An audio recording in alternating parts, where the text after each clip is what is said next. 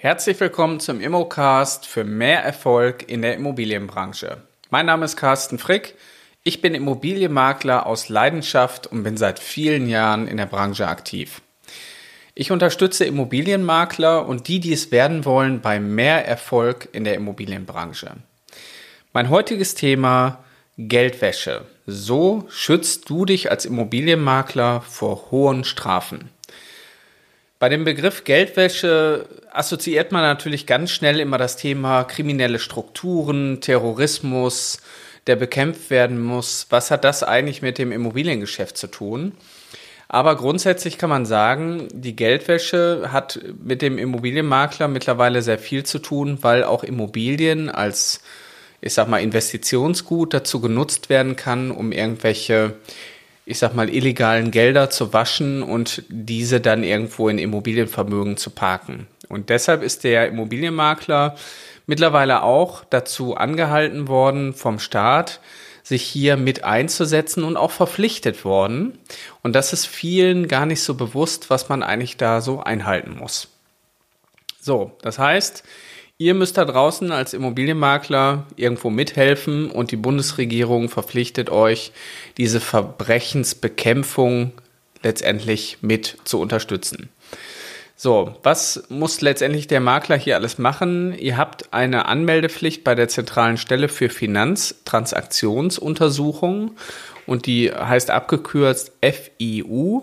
Und ich kann mal die Webseite hier nochmal nennen, das, die nennt sich GOAML www.fiu.bund.de. Auf dem Portal könnt ihr euch anmelden und könnt letztendlich auch Verdachtsfälle melden. Ja, es ist aber so, dass es hier noch gar keine richtige Anmeldepflicht gibt. Das heißt, ihr könnt das Portal derzeit nur dazu nutzen, diese Verdachtsfälle ähm, anzuzeigen das wird aber sich noch ändern. Also spätestens bis zum 1. Januar 2024 müsst ihr euch da zentral auch registrieren. Das heißt, wir haben jetzt momentan noch so eine Übergangssituation, wo das noch keine Pflicht ist.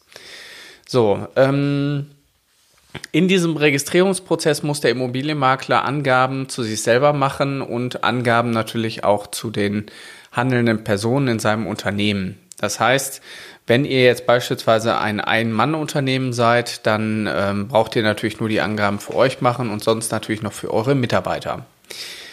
Und dann, äh, ich weiß noch genau, wie dieses Thema auch in der Vergangenheit bei uns aufgekommen ist. Das hat sehr viel Verwirrung äh, oder zu, zu sehr viel Verwirrung geführt, weil wir nämlich ähm, anfänglich auch dazu angehalten wurden, ähm, die Identität des Kaufinteressenten schon bei der Besichtigung sicherzustellen. Und das war oder hat sich einfach sehr komisch angefühlt. Das heißt, man war verpflichtet, während der Besichtigung den Gast oder den, den Interessenten zu fragen äh, nach dem Personalausweis. Und der konnte das dann nicht verstehen. Dann gab es auch vom Immobilienverband Deutschland, weiß ich noch genau, gab es dann Prospekte, wo das auch nochmal drin erklärt wurde. Also man hatte wirklich ähm, also höchste Erklärungsnot.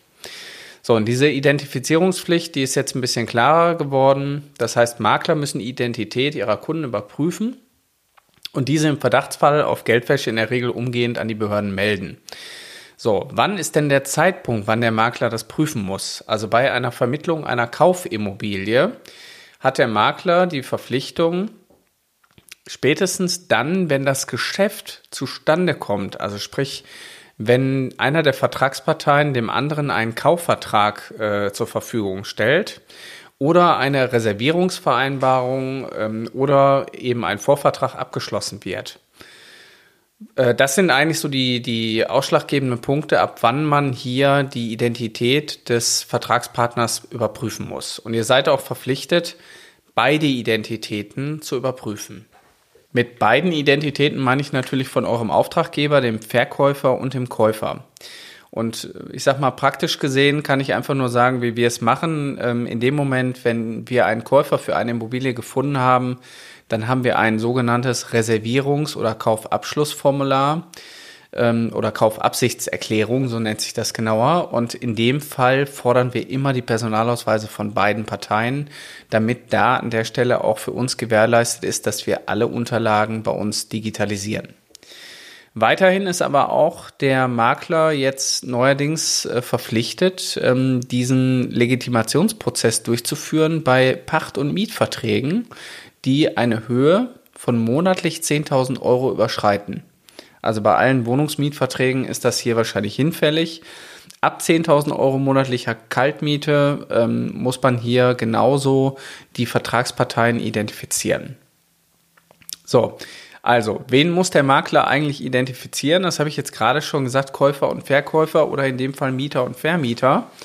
Aber ähm, dann ist ja immer noch die Frage, um wen handelt es sich denn in dieser eigentlichen Rolle? Und ähm, in der Regel ist es so, wenn es sich um natürliche Personen handelt, dann reicht natürlich hier der Personalausweis oder der Reisepass. Und dann sind so, ich sag mal, klassische Standardangaben wie Vorname, Nachname, Geburtsort, Geburtsdatum, Staatsangehörigkeit und Wohnanschrift erstmal ausreichend.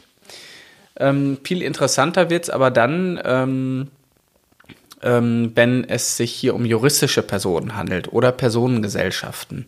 Dann reden wir hier von Unternehmen und da muss natürlich noch ein bisschen anders geprüft werden, weil gerade bei, ähm, ich sag mal, juristischen Personen, in dem Fall die klassische GmbH, braucht man halt äh, den Firmennamen, Name und Bezeichnung, die Rechtsform, die Registernummer, Unternehmen Anschrift des Sitzes, Namen der Mitglieder, der Vertretungsorgane und Namen der gesetzlichen Vertreter und sofern ein Mitglied, ein Vertretungsorgan oder ein gesetzlicher Vertreter eine juristische Person ist, also dann gehört die eine GmbH der anderen GmbH, muss auch von dieser, ich sag mal, vertretungsberechtigten juristischen Person ähm, müssen dann auch wieder Unterlagen eingeholt werden. Also gerade dann, wenn, ich sag mal, verschiedene Geschäftskonstrukte ein bisschen komplizierter ineinander verworren sind, habt ihr die Aufgabe hier letztendlich äh, Transparenz äh, reinzubringen und diese Dinge ähm, zu recherchieren, weil ihr sonst als Immobilienmakler gegen dieses Geldwäschegesetz, also gegen eure Verpflichtung, verstoßt. So, da gibt's äh, wiederum hier, also ich meine, klassisch wäre dann der Handelsregisterauszug, wo natürlich drin steht, wer überhaupt vertretungsberechtigt ist. Und dann würde ich mir, ich sag mal im Normalfall, die Personalausweise von den vertretungsberechtigten Personen kopieren. In dem Fall der Gesellschafter respektive Geschäftsführer. Und dann habt ihr eigentlich alles getan, was in eurer Macht steht.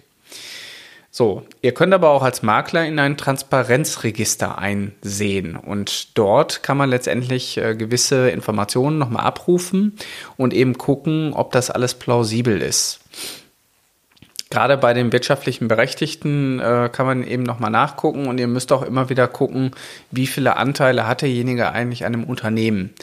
Wenn ihr einen Gesellschafter habt, dann hat er 100% Unternehmensanteile, dann ist es nicht so schlimm, aber im Grunde genommen, also den muss man ja so oder so aufnehmen, aber ihr müsst halt alle ähm, Gesellschafter, die mehr als 25% oder eben mehr als 25% Stimmrecht haben, die müsst ihr hier euch genauer angucken. Äh, dann seid ihr aber auch verpflichtet, fortlaufend diese Sachen zu beobachten. Das heißt, wenn ihr mal einen Vertragspartner hattet, den ihr schon geprüft habt und der mit euch wieder ein neues Geschäft abschließen möchte, dann seid ihr verpflichtet, bei dem neuen Geschäft diese Dinge nochmal zu überprüfen. Also ihr könnt nicht davon ausgehen, damals war alles okay, da brauche ich jetzt nicht mehr prüfen. In dem Fall seid ihr verpflichtet, das fortlaufend ähm, sicherzustellen. Ja, dann ähm, ist es auch noch so, dass ähm, ihr als Unternehmer ein gewisses Risikomanagement führen müsst. Das heißt, ähm, ihr seid letztendlich äh, verpflichtet, ähm, eure Mitarbeiter zu schulen und ihr müsst auch einen festen Ablauf im Unternehmen haben, um sicherzustellen, dass diese, ich sag mal, Voraussetzungen für das Geldwäschegesetz auch eingehalten werden.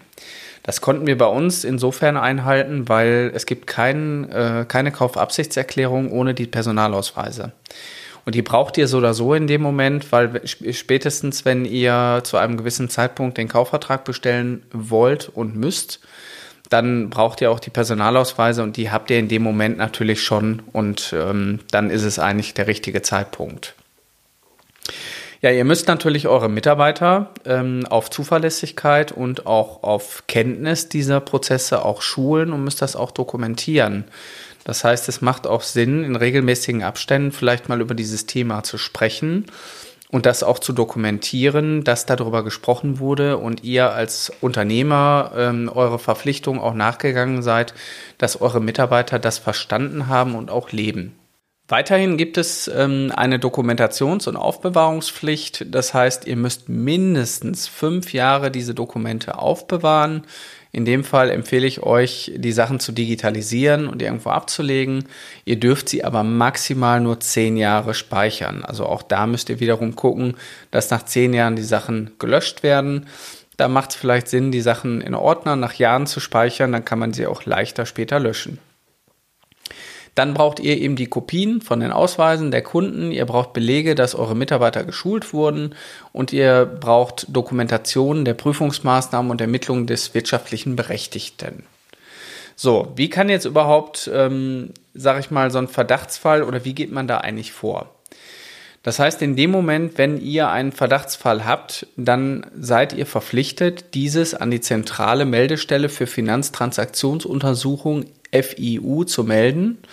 Und ähm, ihr dürft halt ähm, diese Meldung auch nicht öffentlich kundtun. Das heißt, ihr müsstet das jetzt ähm, quasi online eingeben und dürft dann, äh, müsst dann auf eine Antwort von denen warten, weil ihr seid verpflichtet, keine Geldtransaktionen durchzuführen, äh, bevor ihr nicht die Antwort habt, was ihr letztendlich machen sollt. In der Regel bekommt man hier ähm, innerhalb von drei Tagen auch eine Antwort von diesem äh, Institut, äh, wie ihr damit umgehen könnt, weil ihr sonst, ich sag mal, ihr müsst euch letztendlich an diese Regularien halten, was in dem Moment, äh, dass ihr letztendlich da auch nicht in die Haftung kommt und ihr euch da auch richtig verhaltet.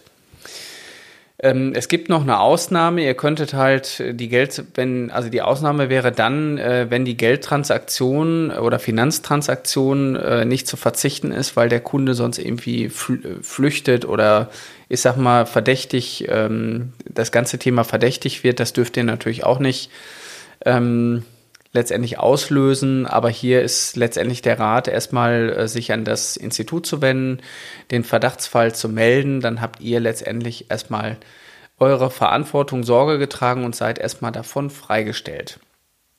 Freigestellt seid ihr aber nicht in dem Fall, wenn ihr natürlich irgendwelche Falschmeldungen macht oder vorsätzlich oder grob fahrlässig unwahr äh, irgendwelche Dinge darstellt. Das ist natürlich nicht im Sinne des Erfinders. Weiterhin kann man sagen, was passiert, wenn ihr gegen das ganze Thema verstößt, also quasi nichts macht. Und da gehen ganz herzliche Grüße an den Rudolf Koch raus, mit dem ich auch letztens nochmal telefoniert hatte.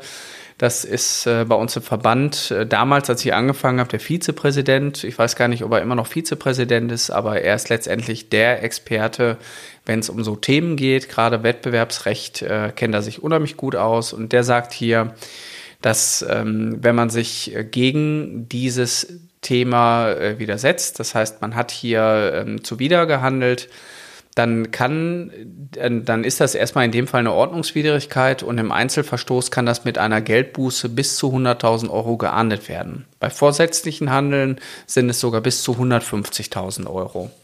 Ob das jetzt im Einzelfall wirklich so ausgeführt wird, ähm, mag ich zu bezweifeln, aber hier geht es ja wirklich darum, große Geldsummen in Immobilien zu investieren, die eventuell aus irgendwelchen kriminellen Geldern entstehen. So, wie kann man das ganze Thema überhaupt erkennen? Das heißt, wann wisst ihr, naja, habe ich jetzt hier einen Fall, den ich melden muss oder nicht? Und ähm, da kann man zum Beispiel erstmal sagen, ähm, der Verdachtsfall ist dann gegeben, wenn ein Kunde von euch offensichtlich ein wirtschaftlich unsinniges Geschäft tätigen möchte.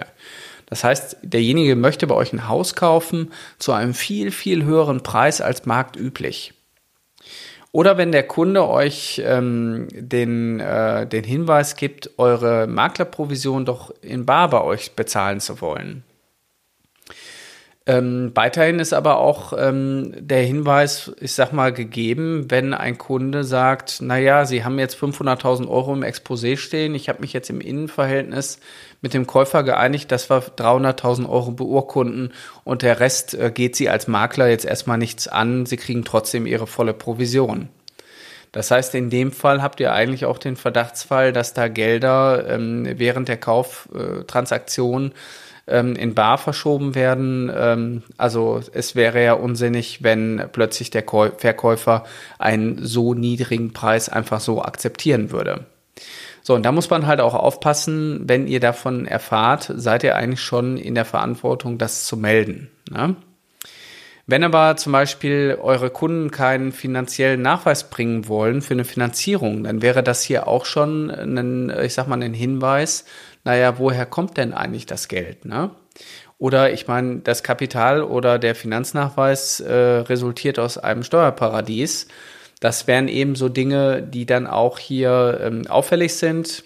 Weiterhin kann man sagen, ähm, dass der Kunde will euch keinen Personalausweis vorlegen, also er weigert sich oder der Kunde ähm, pocht auf Anonymität, dann kann man schon sagen, naja, warum ist das denn so? Also eigentlich will der ja eine Immobilie kaufen und spätestens beim Notar muss er natürlich auch hier den Ausweis vorlegen. Oder wenn der Kunde beispielsweise eine Wohnimmobilie erwerben möchte, die rein zu Wohnzwecken ist, aber er hat seinen Wohnort eigentlich im Ausland, ähm, dann spätestens dann sollte einem das Spanisch vorkommen, wenn derjenige dann nicht nach Deutschland verziehen möchte. Ja, das Thema Geldwäschegesetz dürft ihr nicht auf die leichte Schulter nehmen. Das ist aus meiner Sicht ähm, eine sehr, ich sag mal, äh, wichtige Geschichte geworden, die aber natürlich auch ein Stück weit lästig ist, weil ich habe in einer Zeit angefangen, da gab es das vorher noch nicht und dann kam es irgendwie dazu. Aber wir haben es in unseren Prozess mittlerweile auch so gut eingebunden bekommen, dass wir sagen, das hindert uns jetzt nicht wirklich an unserer Arbeit oder die Besichtigung oder der geschäftliche Ablauf. Dadurch wird irgendwie auch nicht schlechter. Ja, wenn ihr noch mehr erfahren wollt zum Thema, was ihr als Immobilienmakler alles beachten wollt ähm, und auch diesen Podcast hier fleißig hört, dann abonniert doch den Podcast. Ich würde mich auch hier über eine Bewertung über, auf iTunes von euch freuen. Und äh, wenn ihr Anregungen habt, ähm, dann nutzt die doch einfach und kontaktiert uns. Was das Thema Weiterbildung angeht, ähm, möchte ich nochmal hier darauf hinweisen. Ich habe ähm, eine Ausbildung für Immobilienmakler entwickelt, wie Menschen, die derzeit in einem Angestelltenverhältnis sind oder sich umorientieren möchten, einfach und bequem ein erfolgreiches Immobilienbusiness aufbauen können. Das Ganze nennt sich die Maklerausbildung und der nächste Start ist wieder am 1.9. Hier gibt's halt noch den einen oder anderen Platz, der noch frei ist. Also es sind insgesamt noch zwei Plätze verfügbar.